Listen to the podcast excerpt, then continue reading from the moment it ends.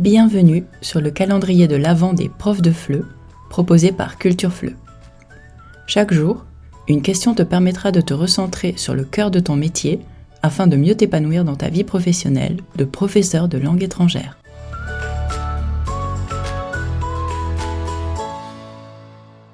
Tu te souviens du jour où je t'ai demandé quelle tâche te coûtait de l'énergie? Eh bien, il est temps de les reprendre pour réfléchir à la manière de limiter les coûts associés.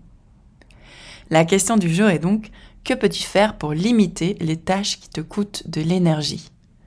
Et je ne sais pas si tu t'en souviens, mais je t'avais déjà expliqué comment je m'y prenais personnellement pour limiter le travail de correction, tout en saisissant l'occasion pour faire en sorte que mes apprenantes et apprenants en tirent le meilleur parti.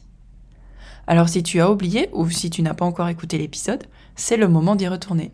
C'était au jour 13.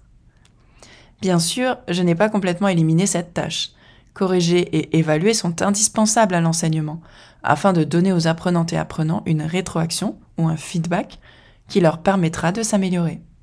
Simplement, je le fais principalement à l'oral.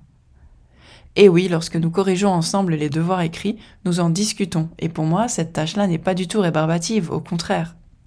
J'ai ainsi transformé une tâche coûteuse en énergie pour moi en une tâche qui m'en procure. Et toi, que vas-tu pouvoir imaginer? Si tu aimes être créatif ou créative, c'est le moment de faire preuve de talent. Et n'hésite pas à partager tes idées. En nous inspirant mutuellement, nous allons trouver des solutions. Alors, comment vas-tu t'y prendre?